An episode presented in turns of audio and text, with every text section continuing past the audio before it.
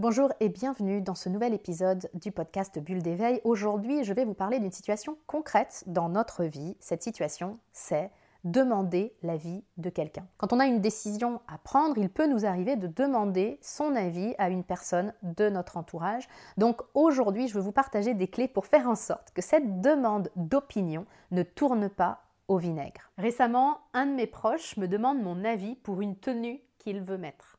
Il arrive et il me dit tu en penses quoi? Ça le fait si je m'habille comme ça? Je prends un moment pour le regarder et je lui partage que ça me semble pas le plus adapté pour l'événement pour lequel il se prépare. Bon, ça c'est sans doute mon petit côté vieille France. Hein. Et là, il s'énerve et il essaye de me convaincre que si, c'est carrément adapté et que je me trompe en fait. Et ça m'a amusé de voir à quel point il y a un décalage entre notre demande et ce que nous attendons vraiment. Et c'est ce que je lui ai dit. Tu me demandes mon avis. Donc moi, je te le donne.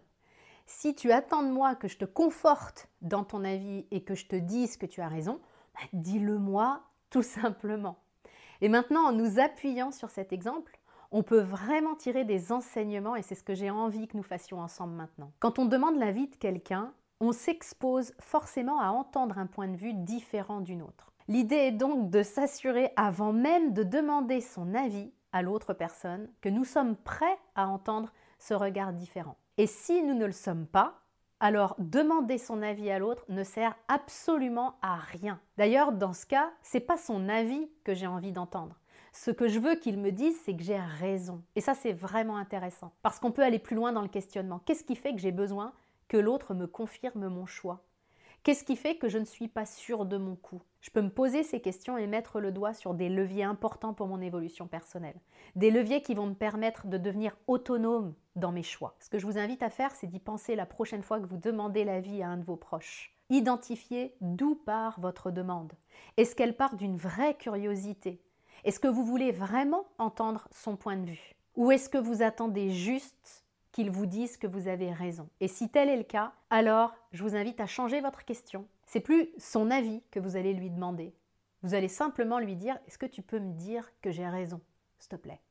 Alors ça le fera sourire, mais au moins votre demande sera alignée avec vos attentes. Et c'est la même chose quand un de vos proches vous demande votre avis. C'est peut-être pas de votre avis dont il a besoin. C'est peut-être pas votre avis qu'il attend.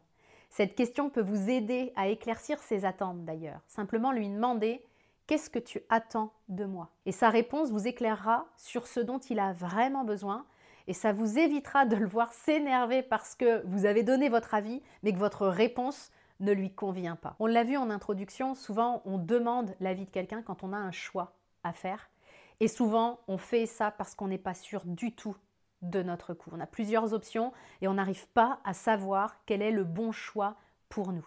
Donc si vous savez que c'est ce que vous vivez, si vous savez que quand vous avez une décision à prendre, vous n'arrivez pas à trancher et que c'est ce qui vous amène à vous exposer aux avis des autres, eh bien je vous invite à plonger dans mon atelier clarté. C'est un atelier que vous pouvez suivre à votre rythme quand vous le souhaitez et qui vous apprend vraiment des techniques hyper efficaces pour identifier rapidement quel est le bon choix vous. Vous trouverez euh, tous les détails dans la description pour que euh, on puisse le faire à l'intérieur de mon programme de coaching. Je vous souhaite le meilleur. Je vous retrouve la semaine prochaine dans un nouvel épisode du podcast Bulle d'éveil.